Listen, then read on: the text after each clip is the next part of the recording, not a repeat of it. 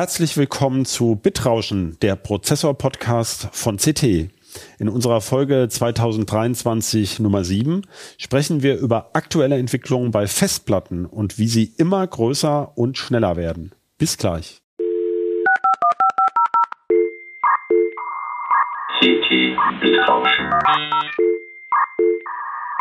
Der Prozessor-Podcast vom Computermagazin CT. Hallo, mein Name ist Christoph Windeck. In dieser Ausgabe des Podcasts Bitrauschen spreche ich mit meinem Teamkollegen Lutz Labs über Festplatten. Hallo Lutz. Hallo Christoph.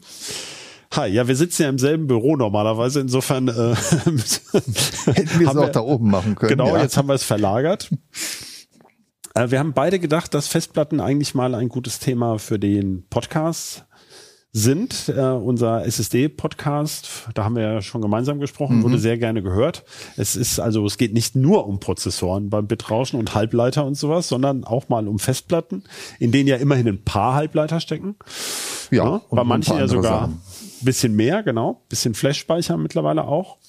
Und ähm, es ist vor allem deshalb spannend, weil ja gerade in letzter Zeit erstaunliche Entwicklungen äh, bei Festplatten kommen für mehr Kapazität und auch höhere Geschwindigkeit. Gleichzeitig aber verändert sich auch die Branche extrem. Also wir haben gerade von Entlassungen sogar oder Kapazitätsreduktionen gehört. Ähm, gut, jeder weiß ja, die Festplatten gehen vor allem ins Rechenzentrum und im Rechenzentrum zählt seit einigen Jahren vor allem Kapazität, denn schnell sind ja die SSDs. Das heißt, die Festplatten müssen einfach ähm, ihre Existenzberechtigung liegt sozusagen darin, dass sie eben besonders viele Terabytes besonders billig speichern können. Und deswegen fangen wir auch mit der Kapazität an. Wie wird die denn gesteigert? Also was sind so die wichtigen Sachen? Na gut, da könnte man natürlich ein bisschen historisch anfangen. Also die erste wichtige Steigerung war sicherlich vor irgendwie sechs, sieben, acht Jahren die Heliumfüllung. Okay. Das äh, hat ja, führt ja dazu, dass die Reibung sich im Inneren verringert.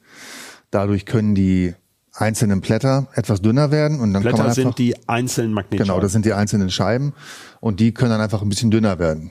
Früher waren das mal so sechs, maximal sieben Scheiben, die man mit einer Luftfüllung reinstecken konnte. Heute sind wir bei zehn und die sind jetzt noch so ungefähr 0,5 Millimeter dick. Man redet jetzt schon über elf, vielleicht sogar zwölf Scheiben. Die In werden dann so Zukunft. bei 0,38 Millimeter oder so. Und die müssen ja immer in das gleich hohe dreieinhalb Zoll Gehäuse. genau. Wie viel, wie, wie hoch sind die Gehäuse? Ungefähr 200 So Zentimeter? 25,4 Millimeter. Also ein Zoll, ja, Ein ziemlich Zoll, genau. so ziemlich Okay. genau, Ja. genau. Manche reizen das Ganze noch ein bisschen mehr aus. Ich habe auch irgendwelche 26 Millimeter hohen habe ich dann auch schon mal irgendwo gesehen. Okay, da gibt's den Toleranz. Da gibt es so eine gewisse Toleranz und äh, das reicht ja schon wieder fast für eine Scheibe. Ne? Ja. Also wer sich das mit den 0,5 Millimeter nicht so ganz vorstellen kann, das sind so vier bis fünf Blatt Papier. Okay. Die dann da mit 7200 Touren Genau. rumsausen. Und die, aber die Köpfe müssen ja noch dazwischen passen. Die passen auch noch dazwischen. ja, Genau. also die Köpfe müssen ja auch ein bisschen kleiner werden. Ja, ja, die werden ganz klein, genau. Gut. Das ist also erstmal das Erste. Man hat ähm, also Helium hat weniger, ähm, ja, ich sag schon immer Luftreibung, ist ja Quatsch, also hat weniger gasförmige Reibung. Genau. Dann äh, kann, kriegt man mehr Platten rein. Ähm, War es nicht auch so, dass Helium die Wärmeleitung ein bisschen besser ist bei Helium? Genau, das heißt also, dass die Wärme wird etwas besser abgeleitet und dadurch wird, bleiben die Platten etwas kühler, was natürlich irgendwie für die Lebensdauer sicherlich ein bisschen positiv ist. Wobei ich glaube nicht, dass es sehr viel ausmacht. Bleiben wir mal bei Helium. Das war ja lange, haben sich ja manche Leute, es gibt ja so, also wir haben ja so eine spezielle Klientel. Ich habe ja auch, ähm, auch vor einigen Jahren, oder ich berichte ja auch immer wieder über Storage. Äh, und ähm, es gibt ja Leute, die sich vor den Neuerungen immer so ein bisschen fürchten, weil dann kommt was Neues. Und wenn man sehr lange im Geschäft ist, hat man noch diese Erfahrung von früheren Platten, wo es ja immer so spezielle Sachen gab, die dann nicht so funktioniert haben. Ähm, also jetzt gibt es ja eigentlich bestimmt schon fünf, sechs Jahre Dauerlauferfahrung mit Helium. Genau. Ähm, kann man sagen, das funktioniert wie gedacht? Also die sind ja jetzt hermetisch dicht, die Platten. Es scheint kein Problem zu sein. Und ähm, wer schon mal mit Smart-Daten irgendwas zu tun hatte, es gibt bei von jedem Hersteller natürlich wieder mal unterschiedlich äh, angegangen ähm, Also das sind diese Informationen. Diagnosedaten für das die sind diese Platten. Mhm. Diagnosedaten für Platten, wo man also alles Mögliche herauslesen kann, wie viele Stunden gelaufen und so ein Zeug. Und es gibt da auch Parameter für den Heliumfüllstand. Aha.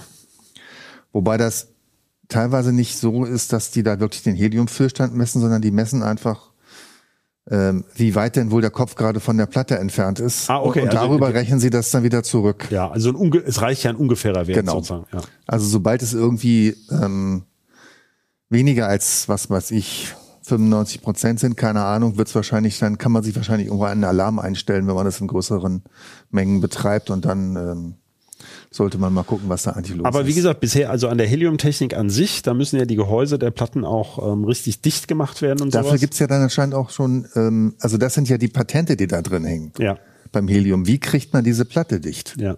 Aber es scheint ja, also wir können Scheint festhalten, es funktionieren, scheint genau. zu funktionieren. Richtig. Wir haben jedenfalls noch nicht von einem katastrophalen äh, ähm, Auswahlraten gehört. Die hängen also eher an anderen Sachen. Das heißt, das hat schon mal ganz gut geklappt. Das war die erste Methode. Das heißt, über Helium kriege ich mehr Scheiben in die Platte. Genau. Und dann ist natürlich der nächste logische Schritt, ist ja logischerweise also die Kapazität pro Platte zu steigern. Richtig. Und ähm, äh, ich weiß gar nicht, ich überlege mal, wo fangen wir denn an? Also manche haben vielleicht schon mal von Shingled Magnetic Recording gehört im Vergleich zum Ja, fangen wir damit an. Ja, da würde ich mal sagen, genau, dann erklär doch erstmal das.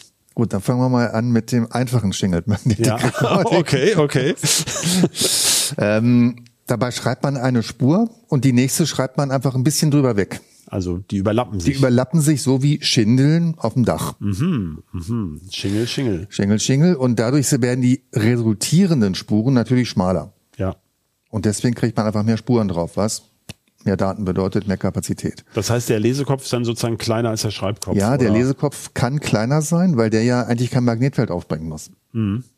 Das ist ja das Problem. Dieser Schreibkopf muss eine gewisse Magnetfeldstärke erreichen, damit er diese ganzen Magnetpartikelchen überhaupt magnetisieren kann. Das heißt, er muss Energie auf die Plattenoberfläche Richtig, übertragen genau. können. Also senden quasi. Ja. Senden, kann man so sehen, genau. Ja. Und bei Shingled Magnetic Recording, da hatten wir ja im letzten oder war es schon vorletztes Jahr so einen berühmten Fall. Also einerseits ist es ja wohl so, dass relativ viele USB-Platten, die man ja so für Backups und sowas nimmt, heimlich schon längst äh, SMR, also Shingled Magnetic Recording nutzen. Und da ist uns ja eigentlich nichts aufgefallen. Ne? Also es gibt ja so theoretische Probleme. Also man, äh, man muss ja dann, wenn man so einen Spurensatz überschreiben möchte, Man muss vielleicht noch mal dazu sagen, Ja. diese, ähm, das ist ja nicht eine Spur vom, von Außenzone der Platte bis nach drinnen, also nicht wie bei sondern der das sind Schallplatte. so, sozusagen Bänder. Ah ja, okay. Ja. Das heißt also, man hat meinetwegen, ist natürlich wiederum von Hersteller zu Hersteller, Implementation und so weiter unterschiedlich, ähm, etwa 256 Megabyte große Bereiche, die einfach in einem, also als ein Schengel geschrieben werden. Ja. Und danach kommt wieder ein neuer Bereich, Ah, okay, ja. sogenannte Bänder. Ja. Und das heißt aber natürlich, wenn man irgendwo ein Bit verändern möchte, müsste man eigentlich erstmal alles wieder lesen und dann das Bit verändern und dann wieder neu schreiben, weil man ja eben, ja, dieses, Man kann unter einer vorhandenen Spur nichts drunter genau, schreiben. man kann da nichts drunter schreiben. Ja. Das, das ist genau Ja. das Problem. Und das gibt im Endeffekt so einen Kapazitätsgewinn von 10 Prozent, ja. was ja schon mal eine ganze Menge ist. Na klar, ist ja bei zehn Platten ist es eine. Genau. Und dann muss man natürlich noch wieder sagen, es gibt zwei, also zwei relevante verschiedene Methoden, Mhm. ähm, wie die Platten damit umgehen. Das eine ist das, äh, dass die Platten selbst sich drum kümmern. Die haben wie zum Beispiel so einen Cache-Bereich, wo sie erstmal hinschreiben und später, wenn Genau. sie, ne, Also das ist das, dann, was, was jeder ja. in seinem Rechner drin hat. Ja. Also was man normal in der Desktop-Platte hat. Ja. Äh, also das so, so Client-managed. Mhm. Und dann gibt es das Host-Managed-Verfahren. Das heißt, die Platte weiß gar nichts davon, dass sie irgendwie shingelt ist.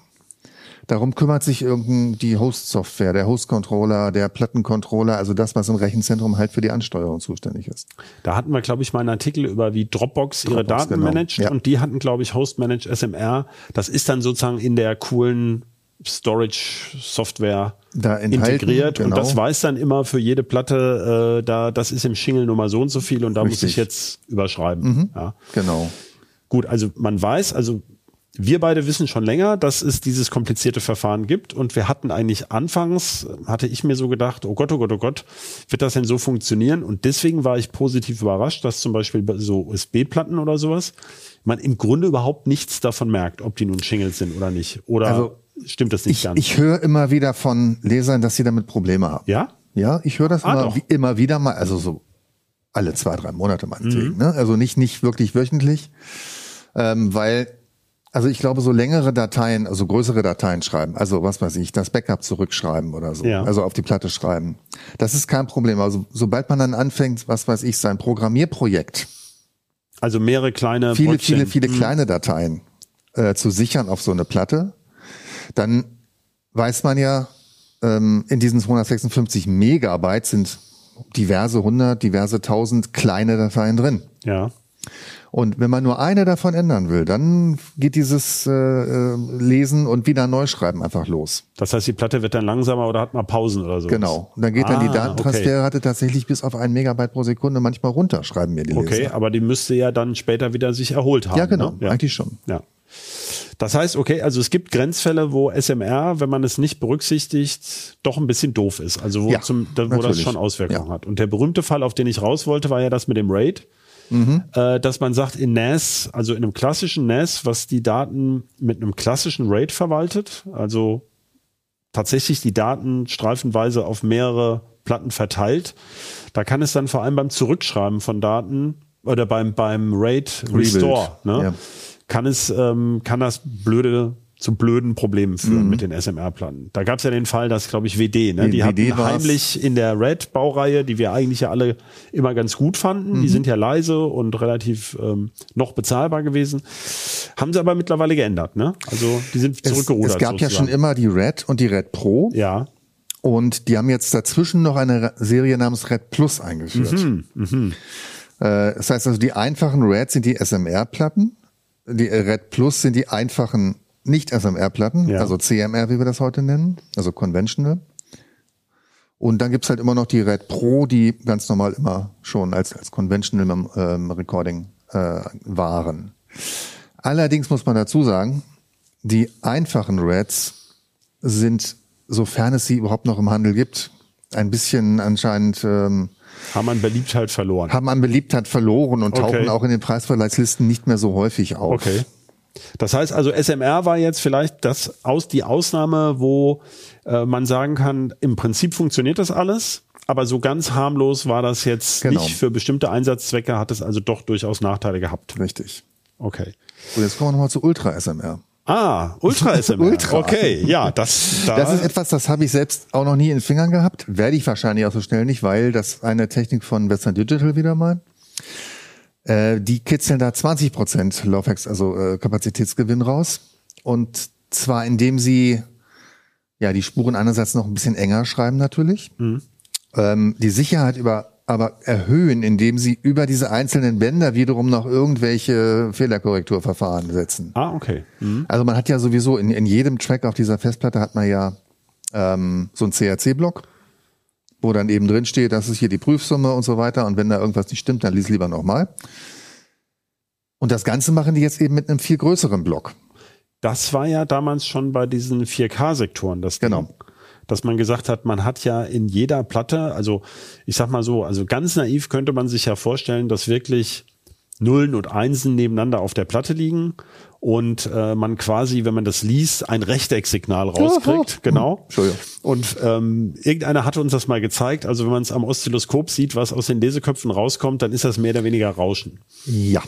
Und da muss man, und das ist ja ähnlich wie bei Flash, wo man ja auch schon relativ viel Fehlerkorrektur macht, ähm, damit man überhaupt eine gewisse Zuverlässigkeit hinkriegt. Also schon seit langem, langem haben die Blöcke zusätzlich redundante Daten, also für jeden Block.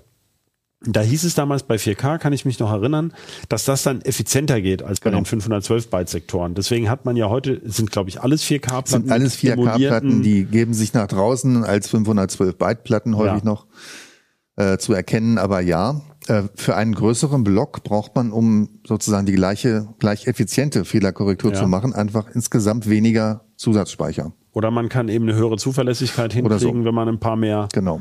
ähm, ECC-Bits oder ja, was macht man? Schreibt man überhaupt Bits auf der Platte oder ganze Bytes? Also wahrscheinlich doch irgendwie Bits. Naja, ne, im Prinzip Ende. schreibt man Bits, ja, ne? also eins nach dem anderen. Genau. Das heißt, man hat also höhere ECC. Da können wir ja gleich vielleicht noch drauf kommen. Also diese Fehlerwahrscheinlichkeiten, diese theoretischen Fehlerwahrscheinlichkeiten, die es bei Platten gibt, die werden ja längst, also die liegen ja nicht in der mechanischen Zuverlässigkeit der Platte verborgen, sondern die liegen ja eigentlich im Fehlerkorrekturalgorithmus, wie man es bei SSDs eigentlich auch macht. Im Wesentlichen. Vorab, wo du gerade noch das Rauschen gesagt Ja. hast. Da gibt's ja noch dieses Verfahren namens TDMR, Ja. äh, Two-Dimensional Magnetic Recording. Ähm, das hat eigentlich nichts mit der Aufzeichnung zu tun, sondern soll einfach dazu dienen, ähm, das Signal besser aus dem Rauschen herauszubekommen. Ja. Macht man einfach, indem man, also beispielhaft, häufig hat man ja Signale von den benachbarten Spuren, die dann irgendwie was reinfuschen. Und wenn man jetzt aber zwei Leseköpfe benutzt und die ein ganz kleines bisschen nach links und ein ganz kleines bisschen nach rechts von der eigentlichen Spur hinhängt, dann wird man von außen nur wenig bekommen, aber man kommt das resultierende Signal, wird sich, wird das mehr aus der Mitte sein. Okay, also eine Art differenzielles äh, Genau. Verfahren, wenn man so will. Ja.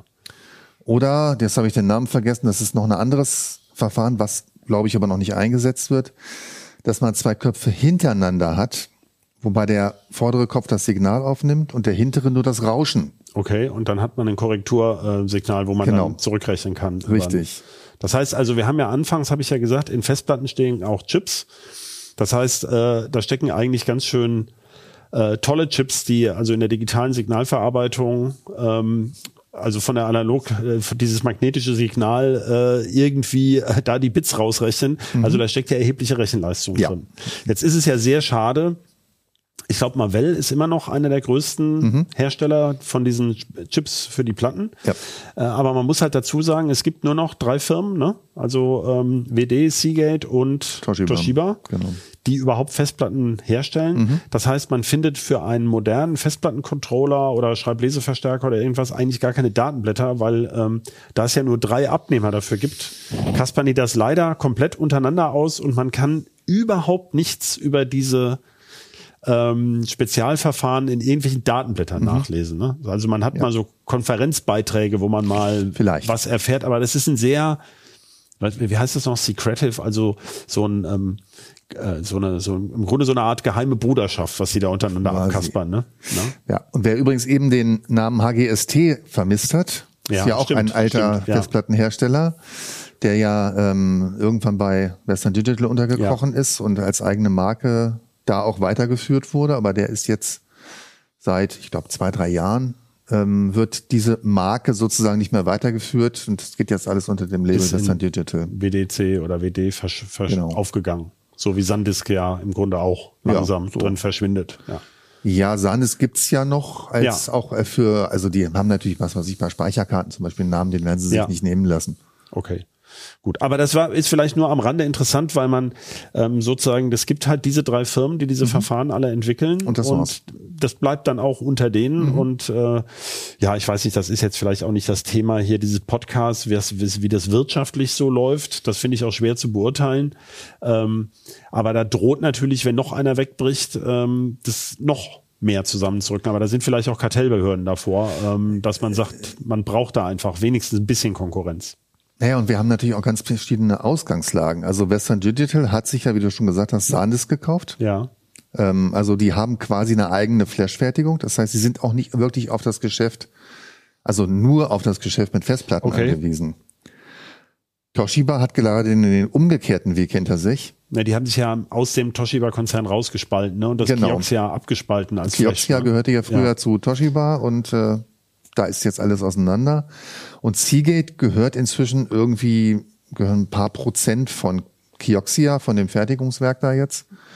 Also die dürfen da auch ein bisschen dran äh, an der Flash partizipieren, aber das war's dann auch. Aber wir sind jetzt ein bisschen aus der Spur geraten, weil eigentlich, ich wollte ja nur darauf hinaus, also wir können nicht unabhängig in Datenblätter gucken und sagen, welche Platte macht es wie, weil Mhm. da gibt es einfach, also man, die Platte ist eine, ein, schon ein bisschen eine Blackbox. Also wir können nur Fall. das sozusagen wiedergeben, was uns die Festplattenhersteller dazu verraten haben. Mhm. Genau. Jetzt haben wir SMR, das war also, das war ein sehr geschickter Schachzug äh, von mir, fand ich, in der Choreografie dieses Gesprächs, dass wir das mit dem Shingling schon mal angewendet haben. Also das sind so die Sachen, die bisher auch schon breit im Markt sind und auch funktionieren, wo es auch Erfahrung gibt. Genau. Und jetzt also schreibt man schon die Spuren halb übereinander, man macht die Köpfe immer kleiner, damit die Spuren kleiner werden können. Du hast schon Tricks genannt, wie man die Spuren, also wie man noch kleinere Spuren zuverlässig lesen kann. Wir hatten schon die Fehlerkorrektur erwähnt, die man braucht, damit man aus diesen winzigen Spuren noch was rauslesen kann. Jetzt geht es darum, wie kriege ich also die Spur noch kleiner, beziehungsweise die, die eigenen Also ich weiß, dass es früher mal Diskussionen gab, dass die Magnetpartikel, das kennen wir ja noch aus Kassettenzeiten, dass es hieß, die Magnetpartikel müssen kleiner werden, dann kann ich das irgendwie genauer aufzeichnen. Das war ja noch analog. Im Grunde ist es bei Platten ja auch so. Also man hat Magnetpartikel drauf die kann ich ja nicht unendlich verkleinern. Nee. Diese magnetischen Domänen. Weil da sind sie ja auch nicht mehr stabil. Genau. Aber jetzt kommen die Tricks, also um die noch kleiner machen zu können, gibt's, ich habe mir hier Hammer, Mammer und FC Mammer aufgeschrieben. Also jetzt kommen Ja. die ganz Wüstentricks. Jetzt kommen die Wüstentricks, die teilweise, ähm, von denen teilweise schon seit Jahren geredet wird und die andererseits zum Teil auch schon eingesetzt werden inzwischen. Allerdings sind das genau unterschiedliche Firmen, die das so machen. Ah ja, okay. Also Seagate redet seit Jahren von Hammer. Ja, sprich's mal aus. Also Hammer. Die, nein, nein, ich meine, Heat Assisted Magnetic Recording. also HRMR, ja. Genau. Ähm, das heißt nichts anderes als äh, in jedem Schreibkopf kommt ein kleiner Laser, der aber nicht direkt die Platte ähm, aufheizt, sondern da kommt noch so ein sogenannter Nearfield, Nearfield Transducer, der irgendwie so ein bisschen Plasma ausstößt, weil so ein Laser ist halt nicht fein genug. Ja. Oh. Genau. Und der, äh, er- also erhitzt den Punkt, der beschrieben werden soll, kurz bevor er dann beschrieben wird. Genau. Also das heißt, diese Platte rotiert da und auf den in den Außenzonen mit rund 120 kmh. Also 7200 Touren mal die Genau. ähm, und so weiter Winkelfunktion. Mhm. Und ähm, dem Laser oder diesem NFT, diesem Nearfield Transducer, bleibt ungefähr eine Nanosekunde Zeit, die Oberfläche mal ebenso auf rund 450 Grad, also die Ach, so heiß. so heiß, Wird aber die nur auf die, fokussiert auf diesen winzigen Punkt. fokussiert auf diesen winzigen Ja. Punkt. Ähm, das ist halt knapp unterhalb der Curie-Temperatur. ja. aufzuheizen. Und damit braucht der Schreibkopf wesentlich weniger Energie, Mhm. um das zu be, ähm, dieses Bett dann in die richtige Richtung zu kippen. Ja.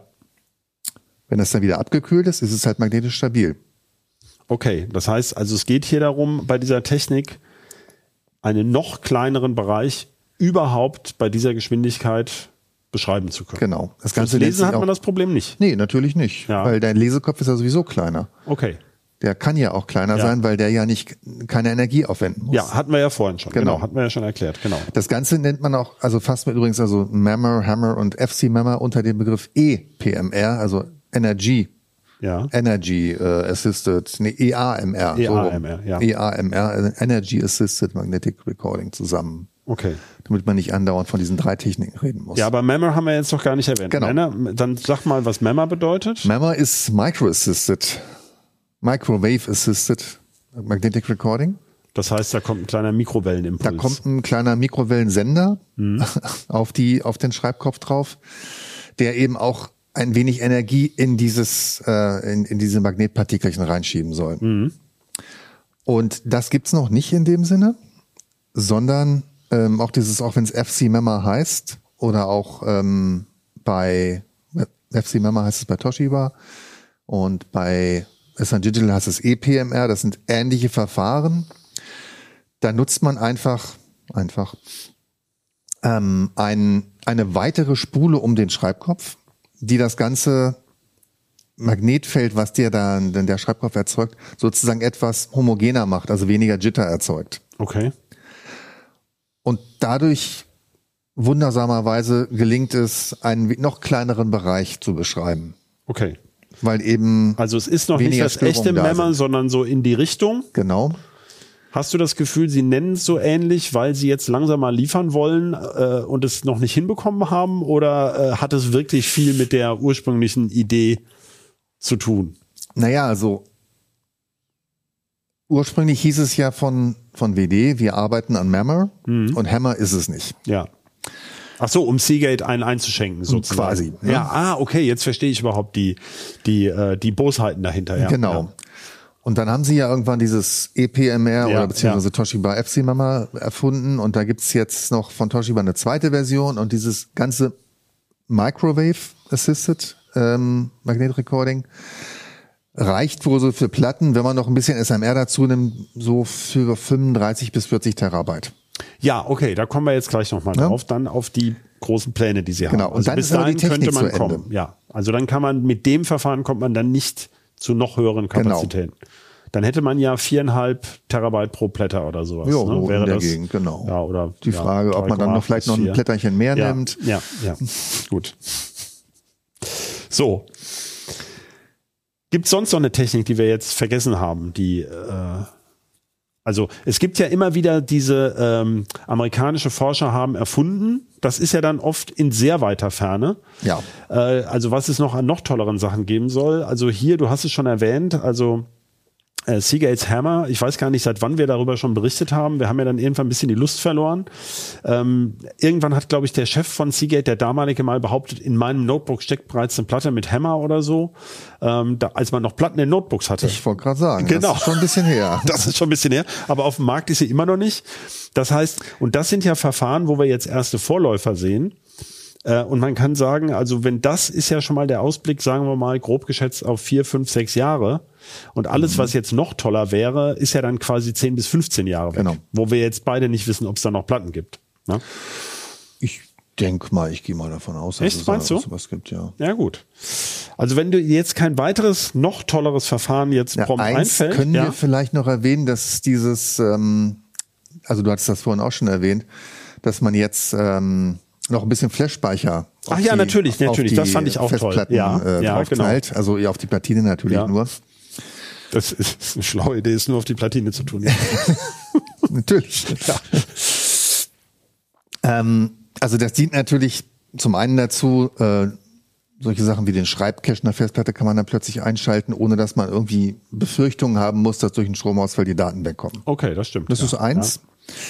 Aber das andere ist, dass auf so einer Festplatte auch immer irgendwelche Verwaltungsdaten gespeichert werden müssen. Zum Beispiel auch, wenn das eine ganz fürchterliche Feinmechanik ist und das alles so super genau ist, ist so ein Kreis wahrscheinlich nicht immer zu 100 Prozent rund, also so eine Spur.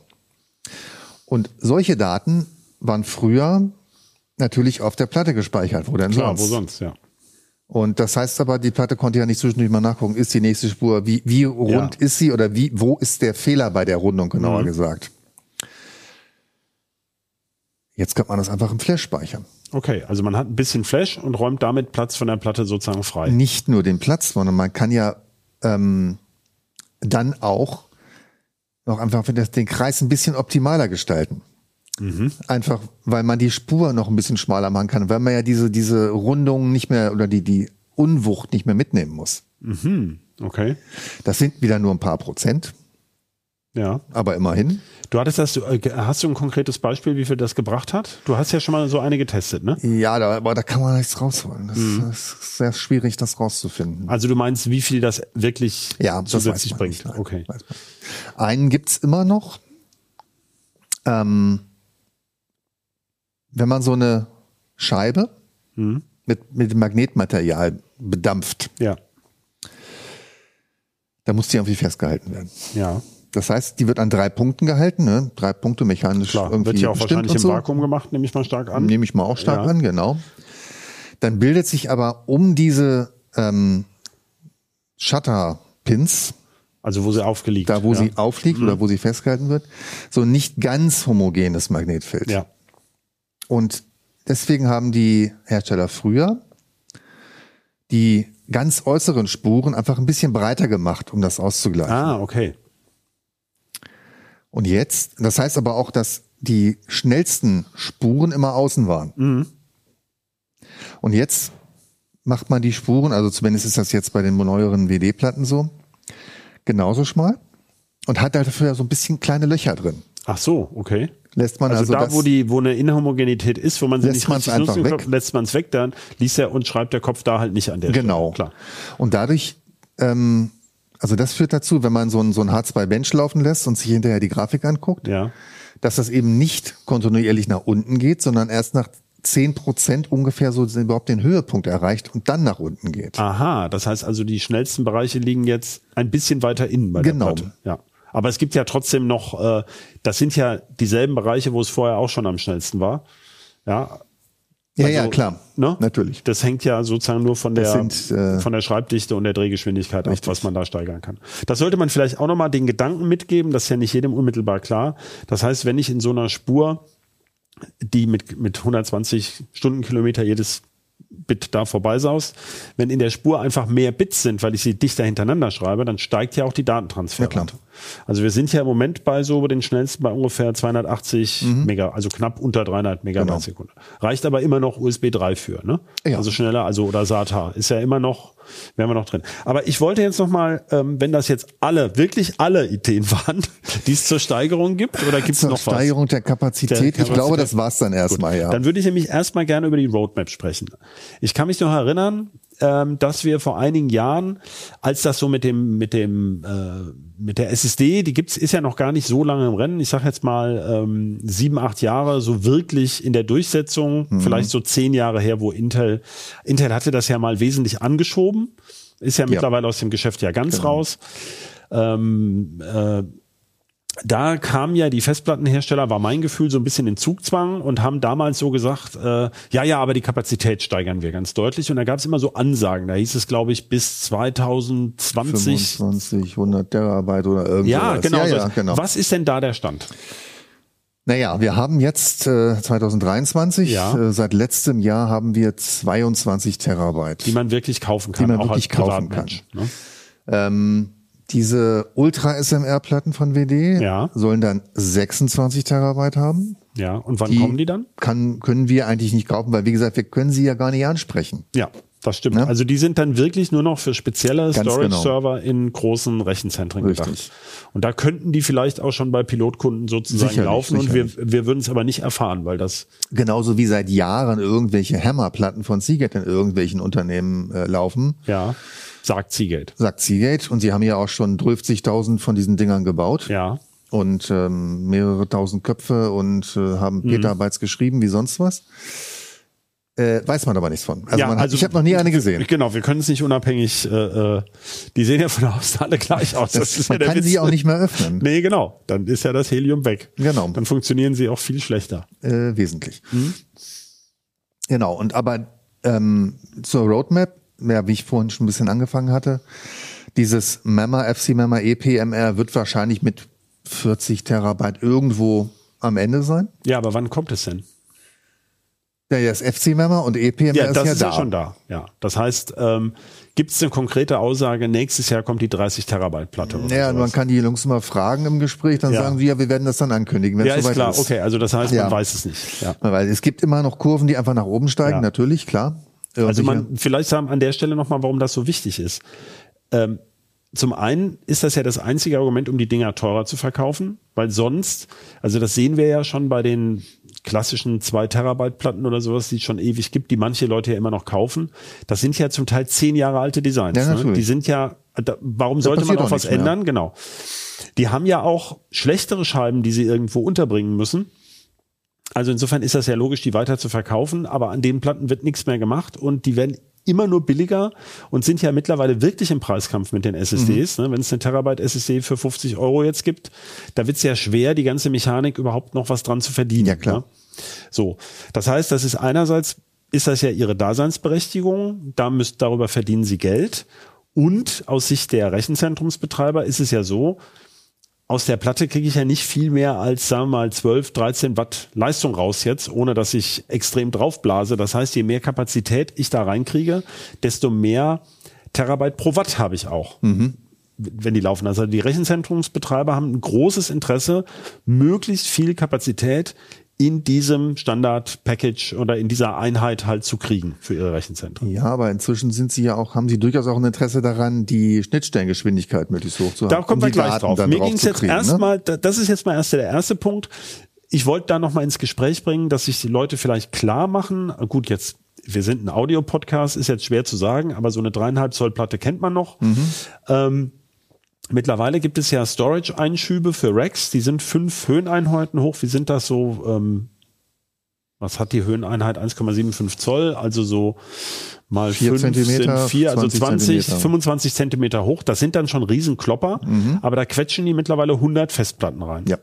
Das heißt, ich kriege mittlerweile mit 22 Terabyte, also 2,2 Petabyte in 20 oder 25 Zentimeter Rackhöhe.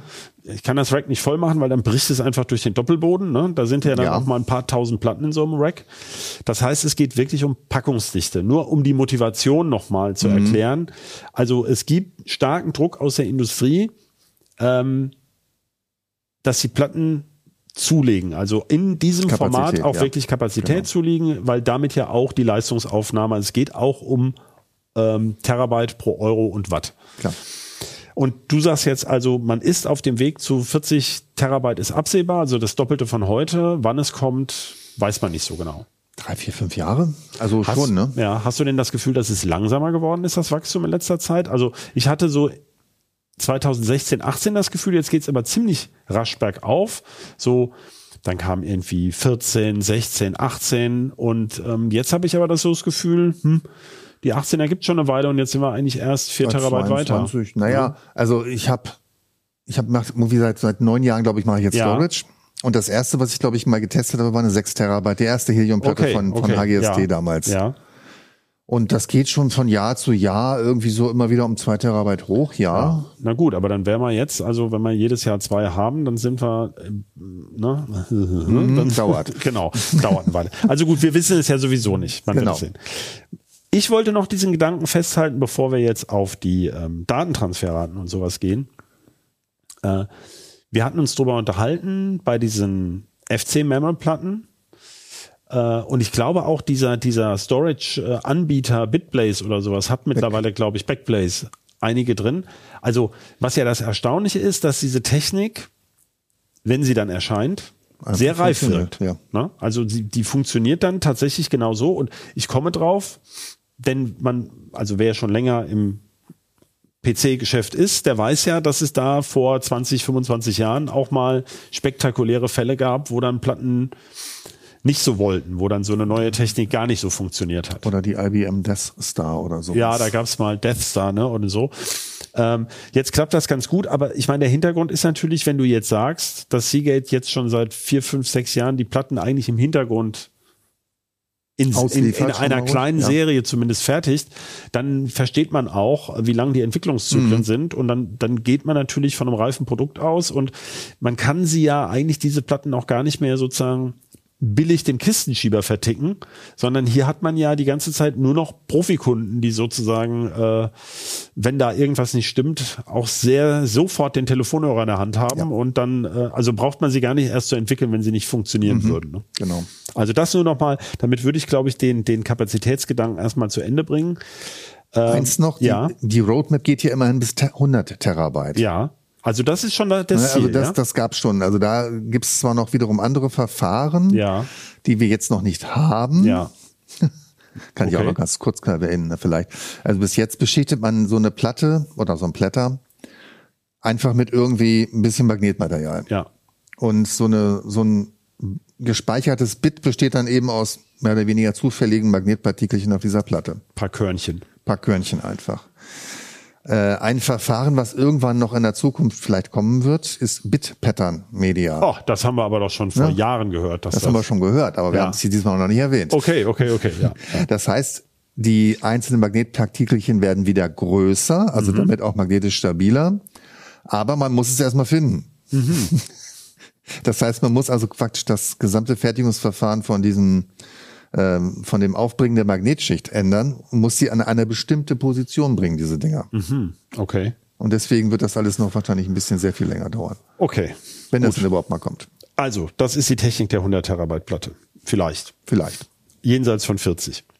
Jetzt das Problem, du hast es gerade schon angerissen, ein, was ja wirklich blöd ist und wo die SSDs ja glänzen. Also die, erst, erstmal kann man eine SSD ja theoretisch, obwohl wir beide immer wieder witzeln, ähm, obwohl ich glaube jetzt 32 Terabyte war jetzt mal wieder angedeutet, dass es die jetzt wirklich geben soll. Ja, oder? Genau.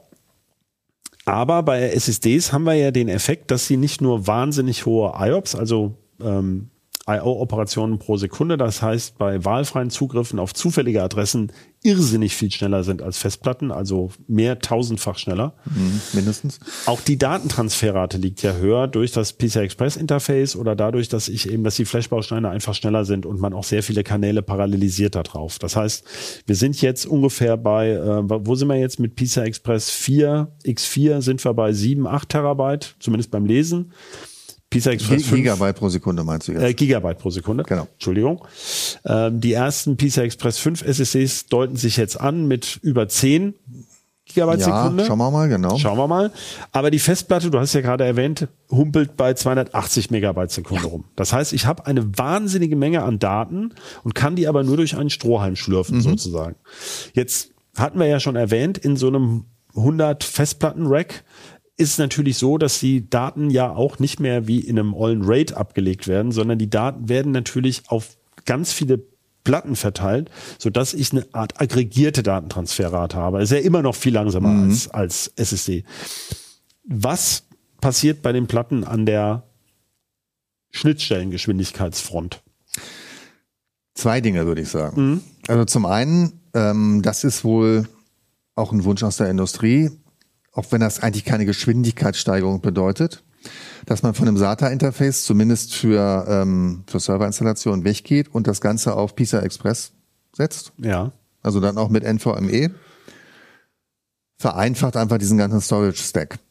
Das heißt, viele Server haben ja heute gar keine SATA-Controller in Genau. dem Sinne mehr, sondern eine äh, PCI Express Backplane. Ähm, und da kann ich dann Dann kannst du dann hinterher anschließen, was du Lust hast. Ob Ja. das jetzt eine Festplatte ist oder eine SSD, ist erstmal ziemlich wurscht. Ja. Und diese SATA-Controller oder SATA-RAID, äh, SAS-RAID-Controller, die wir ja lange, der klassische SAS-RAID-Controller ist ja im Prinzip tot. Also die gibt es zwar noch, aber das sagen selbst die Hersteller der SAS-RAID-Controller.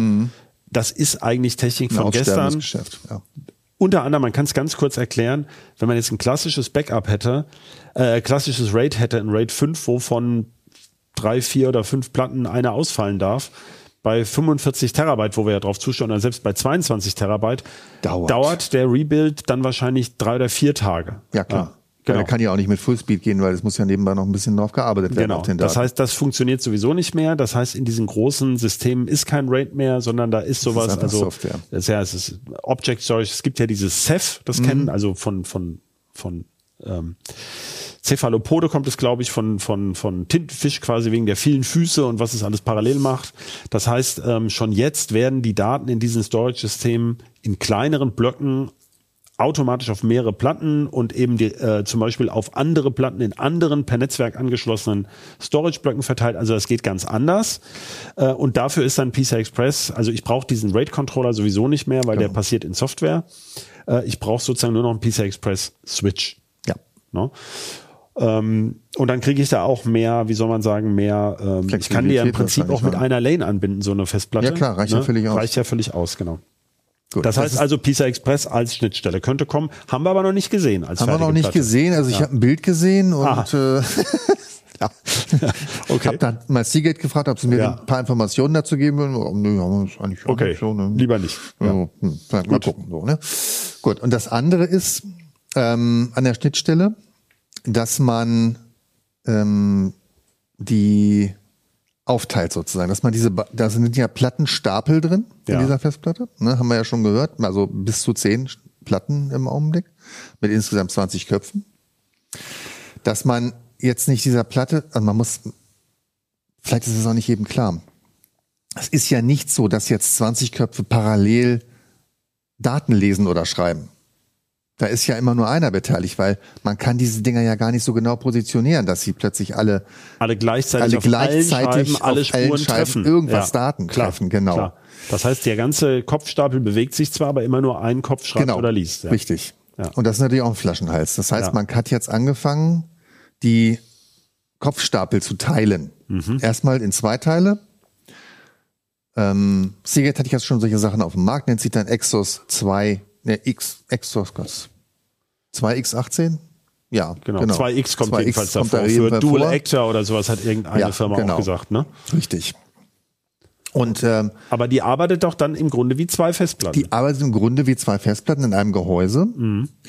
Ähm, wird auch per SATA angeschlossen und man kann die eigentlich also die, die Beschleunigung kann nur passieren, wenn man von den unterschiedlichen Plattenstapeln Daten Gleichzeitig. Also, Gleichzeitig. Genau. Das heißt, wenn man sequenziell auf eine zugreift, ist es dann genauso schnell bleibt wie es vorher. genauso schnell wie vorher. Erst wenn man von einem Stapel und dem anderen auch. Gleichzeitig, ja.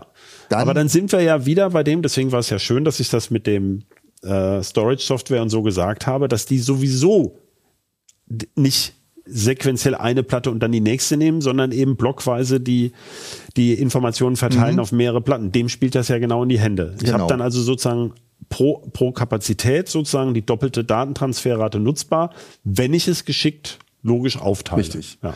Dann, man kann das Ganze natürlich noch mit SaaS, gibt's auch noch als SaaS-Version die Dinger. Ja. Auch ähm, Western Digital hat jetzt auch angekündigt, davon noch eine SaaS-Version zu bauen. Ja, aber Also, gut, die haben ja sowieso zwei Ports dann, ne? die haben ja dann äh, zwei Ports und die werden dann einfach als zwei Loons angesprochen. Ja, gut. Also das ist natürlich auch noch aussterbende Technik, muss Ja. man ganz klar sagen. Das stimmt, aber klar. Ja. Geht noch. Ne? Ja. Genau, das, und dann kriegt man ja 560 Megabyte pro Sekunde im Idealfall raus und eben die doppelte IOPS-Zahl. Das sind dann immer noch keine 1000. Klar. Während wir bei SSDs mittlerweile an die Million kratzen, ne? Nee, das ist schon deutlich drüber. Ah ja, okay. Also selbst im PCI Express 4 bin ich bei inzwischen 1,4 Millionen IOPS bei Okay. einigen SSDs. Das ist ja dann schon ein deutlicher Faktor. ein deutlicher, genau. Gut, ich habe jetzt noch wahnsinnig viele Fragen auf meinem Zettel, aber ich muss ehrlich sagen, ähm, dieses Hammer, Mammer, FC Mammer ist so komplex. Ich würde jetzt noch ein, zwei, ein, zwei Punkte rausgreifen. Klar.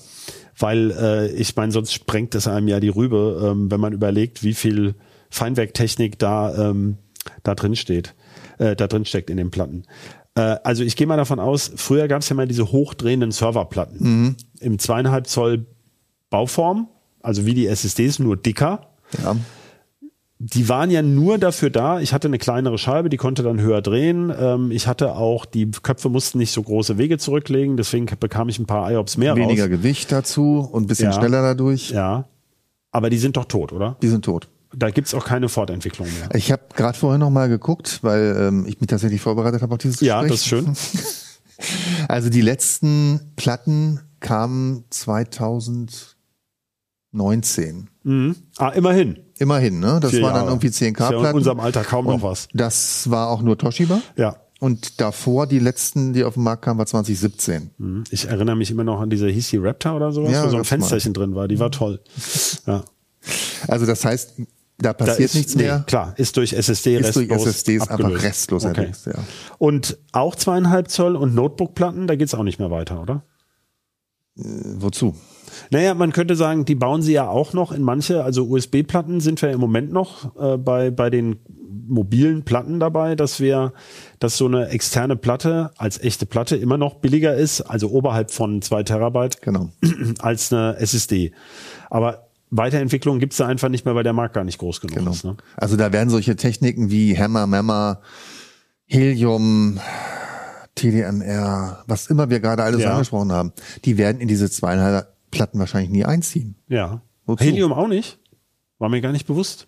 Haben wir ah, ja. nicht. Naja, gut, es sind ja auch kleinere Scheiben, das müsste ja alles neu entwickelt werden Genau. von den ganzen Verhältnissen her. Und da gibt's einfach, der Markt ist gar nicht groß genug. Der Markt ist ja. auch nicht groß genug. Genau. Das heißt, bei den, bei den, also da haben wir das Ende der Entwicklung vermutlich bereits gesehen. Und ähm, selbst wenn man sagen würde, man baut eine Festplatte in so ein Notebook ein, ich meine, in modernen Notebooks haben wir überhaupt keinen Platz mehr dafür. ja. Na klar, in, Ne? genau, in den meistverkauften passt keine ist ein Platte mehr bisschen rein. Flash drin und wir haben die Preise ja vorhin auch schon angesprochen. Selbst wenn eine Terabyte-Platte nur 50 Euro kostet, äh, das Flash ja auch. Ja. Also bei dieser Kapazität. Aber das Genau. wird natürlich weitergehen in diese Richtung. Logischerweise bei Flash kommen ja immer mehr Layer hinzu. Mhm. Ähm, da hat man ja einen Weg gefunden, wie man auf relativ wenig Silizium relativ viele ähm, Bits draufkriegt. Und damit ist ja die Kostenstruktur hat sich da ja oder wandelt sich ja im Wandelt Grunde gerade. ja. Früher ist man ja von Planar ausgegangen und durch dieses 3D-Flash, was ja am Anfang auch eine Herausforderung war, ähm, das ist ja mittlerweile der völlige Standard. Wo sind wir jetzt bereits? Bei 230 Lagen? oder was? 232 Lagen macht Micron. Ich glaube 238 will Hm. ähm, frag mich mal. YMTC? Y Nee, die machen auch 232, Ja. glaube ich. Irgendwer macht Dann noch Samsung. 236. Das kann ja nur Samsung sein. Ja, es gibt ja auch noch andere. Also wie auch immer. Hynix und was auch immer, ne? Ja, also das heißt, aber wir wollten ja nicht über Flash reden, Genau. das wird ja noch verwirrender, aber es ist auf jeden Fall absehbar, dass wenn jetzt die, die Terabyte-Platte geknackt ist, dann kommt ja irgendwann die 2 Terabyte Genau. vom Preis-Leistungs-Verhältnis und so. Und die Notebook-Platten gehen ja überhaupt nur bis 4 Terabyte oder 5 gab es, glaube ich, eine, ne? Die Platten, die in ein Notebook reinpassen, gehen eigentlich nur bis 2 Terabyte. Naja, dann ist ja der größte Markt sowieso weg. Genau, Und nur für weil- ein paar USB-Platten was Genau. zu entwickeln. Wenn man sich diese größeren USB-Festplatten anguckt, Mhm. dann sind die ja auch mal 15 Millimeter hoch. Ja, Weil da nämlich eben dann fünf Scheiben drin stecken. Na gut, klar. Das sind die, ja, die dickeren. Ähm, 22 Terabyte gibt's jetzt auch als USB-Platte. Ne? Kommt Ja. jetzt in einem der nächsten Hefte auch ähm, als Test. Ähm, kann man aber eigentlich, das Kurzfazit ist, funktioniert einfach. Ne? Genau. Ja. Und ist dann auch nicht ganz billig. Ne? So, da können wir vielleicht noch mal was zu sagen. So eine 22 Terabyte Platte, die Kostet, jetzt dann mal etwas über 600 Euro. über 600 Euro. Ja. also Wo- die kost, das Gehäuse kostet da in dem Moment eine ganze Menge, Ja. Mhm. kann man ruhig mal sagen. Weil wenn man die Platte sich einzeln kaufen würde, dann ist sie nochmal irgendwie deutlich günstiger. Ja, aber gut, das ist ja auch ganz neu. Üblicherweise nach so einem Jahr oder sowas Genau. ist das woanders. Und man muss ja auch jetzt nicht unbedingt die dickste haben, aber ähm, wir wollten es mal zeigen.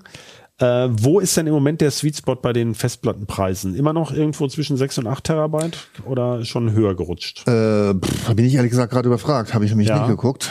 Aber bei 8 Terabyte könnte ich mir durchaus vorstellen, dass der Aber noch da so war es zumindest vor einem halben Jahr Ja, noch, genau. als wir oder einem Vierteljahr. Du hattest noch einen Artikel gemacht zum Thema ähm, Serverplatten fürs NAS oder NAS-Platten Mhm. für den Server. Nee, eher das erste war. Ja, da war ja so, dass wir früher, wir hatten vorhin schon über die berühmte WD-Red gesprochen, die dreht ja auch ein bisschen langsamer und ähm, was eigentlich für ein NAS sehr schön ist, da möchte man es leise haben, man möchte es sparsam haben und über diese 1 Gigabit Schnittstelle kriegt man sowieso nicht mehr als 100 MB Richtig. drüber. Insofern gibt es eigentlich keinen Grund, in den NAS eine schnellere Platte zu äh, schrauben. Es sei denn, man spart Geld. Klar. Ähm, jetzt wäre da, das fand ich eben noch so, das wäre jetzt so mein, mein, mein Abschlussthema. Früher haben wir mal gesagt, diese NAS-Platten, also da waren ja eine richtige Serverplatte typischerweise auch deutlich teurer. Und diese NAS-Platten haben ja so ein paar Features der Serverplatten gehabt. Also zum Beispiel, dass sie dieses ähm, Time Limited Error Recovery, das heißt, wenn ein Fehler war, dann haben sie nicht ewig rumgegurkt, sondern, Sondern gesagt, holst dir doch von Fehler, der Platte Du hast nebenan. doch Redundanz. Genau. Sie waren so ein bisschen vibrationsresistenter als die normalen Platten. Sie waren für Dauerbetrieb ausgelegt. Ähm, sie waren aber nicht wie die ganz tollen Serverplatten, die dann also wirklich aktiv Vibrationskompensation haben und so weiter. Wobei man sich ja fragt, ob das bei diesen Methoden überhaupt noch in dem Sinne als extra nötig ist, weil die das ja sowieso brauchen, sonst würden die ihre Spur ja niemals treffen. Also da habe ich mich schon länger gefragt, ob das nicht ein bisschen Voodoo von den Herstellern ist. Aber jetzt hast du ja herausgefunden, dass manche Serverplatten, also Einsteiger-Serverplatten sozusagen, billiger sind als die NAS-Platten. Ja, interessanterweise habe ich mich, also ich habe mal geguckt im Preisvergleich und dachte mir, wieso ist das eigentlich so? Ne, Also wenn man jetzt so eine 18 Terabyte Platte sich nimmt, da die Serverversion und da die NAS-Version, dann ist die Serverversion meistens so rund 100 Euro günstiger. Ja, das ist ja schon Geld. Und das ist schon richtig Geld. Und dann habe ich mal bei den Herstellern nachgefragt, wo denn der Unterschied zwischen den Serverplatten und den NAS-Platten ist. Und äh, bekam eigentlich nur Lobhymnen für die Serverplatten. Ja. Und äh, dann dachte ich mir, dann versuche ich noch mal den Vergleich. Ja. Und äh, ich habe also so gesehen nichts gefunden, wo die, wo die Serverplatten schlechter sind, wie auch. Und viele Serverplatten sind auch für diese NAS-Gehäuse zugelassen. Das heißt also, die NAS-Hersteller sagen, kannst du nehmen, ist Genau. kompatibel, haben wir mal getestet. Ja. Und jetzt sehe ich wirklich keinen Grund mehr, eine teure NAS-Platte zu kaufen. Also es kann natürlich sein, dass die Firmwares noch ein bisschen für andere Zugriffsmuster optimiert sind, aber das spielt doch im NAS normalerweise Eigentlich kaum eine Rolle. Ne? Also wir konnten da jedenfalls äh, nicht sehen. Gut, also interessant, ähm, denn die Technik war ja eh gleich. Es gibt ja noch diese unterschiedlichen Workload-Ratings, aber das sind ja mehr so Garantiefragen oder Ja. auch eine Auslegungssache äh, der Platten. Und da kommen ja Normalsterbliche eigentlich sowieso nie ran. Ne? Da gibt's ja, man muss ja Fälle konstruieren, wo man sagt, äh, ich lese oder schreibe 180 oder 300 Terabyte im Jahr. Ja, richtig. Also, Also da muss man schon viele, viele Backups machen. Ja. Also im Grunde spielen diese Features, die da extra sind, äh, die werden ja oft heiß diskutiert, spielen am Ende dann aber keine so wahnsinnig große Rolle. Ja, und vor allen Dingen, wenn man so eine Serverplatte nimmt, die ist ja meistens, also viele Serverplatten sind für einen Workload von meinetwegen 550 Terabyte Mhm. pro Jahr ausgelegt. Äh, wohingegen NAS-Platten, also die besseren NAS-Platten liegen bei 300 Ja, und so eine normale Desktop-Platte Ja. ist eher bei 55. ja. Und wenn man dann die billigere, bessere Serverplatte nimmt, mit dem höheren Workload. Ja.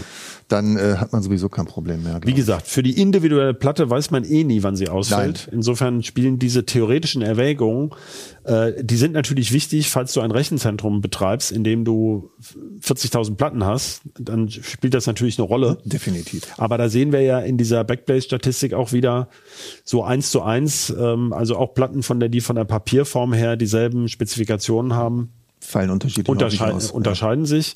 Grundsätzlich hat man aber auch da den Eindruck, dass die Zuverlässigkeit ähm, über die Jahre im Grunde eher gewachsen Ja, ist. richtig. Also es ist natürlich höher als der theoretische Wert, also diese 0,4 Prozent Ausfallwahrscheinlichkeit pro Jahr, äh, die übertrifft eigentlich ja. Mhm. eigentlich fast jede Platte.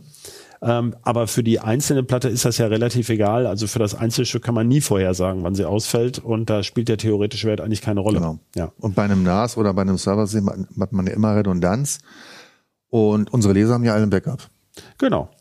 Das ist ein schönes Schlusswort. Damit würde ich sagen, vielen, vielen herzlichen Dank für das Gespräch, Lutz. Gerne.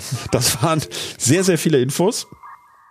Ähm, sehr spannend. Ähm, wenn Sie noch dabei sind, liebe Zuhörerinnen und Zuh Zuhörerinnen und Zuhörer, dann danken wir fürs Zuhören. Ja, ich auch. Äh, wir freuen uns über Feedback per Mail an bit-rauschen.ct.de. Und wenn Sie Lust haben, hören Sie gerne auch bei den anderen Podcasts von Heise Medien rein. Die finden Sie unter heise.de slash Podcasts, wie man sich eigentlich auch denken kann. Und ganz zum Schluss vielen Dank auch an unseren Producer Ralf. Tschüss und bis zur nächsten Folge von Bitrauschen. Und tschüss. Bitrauschen.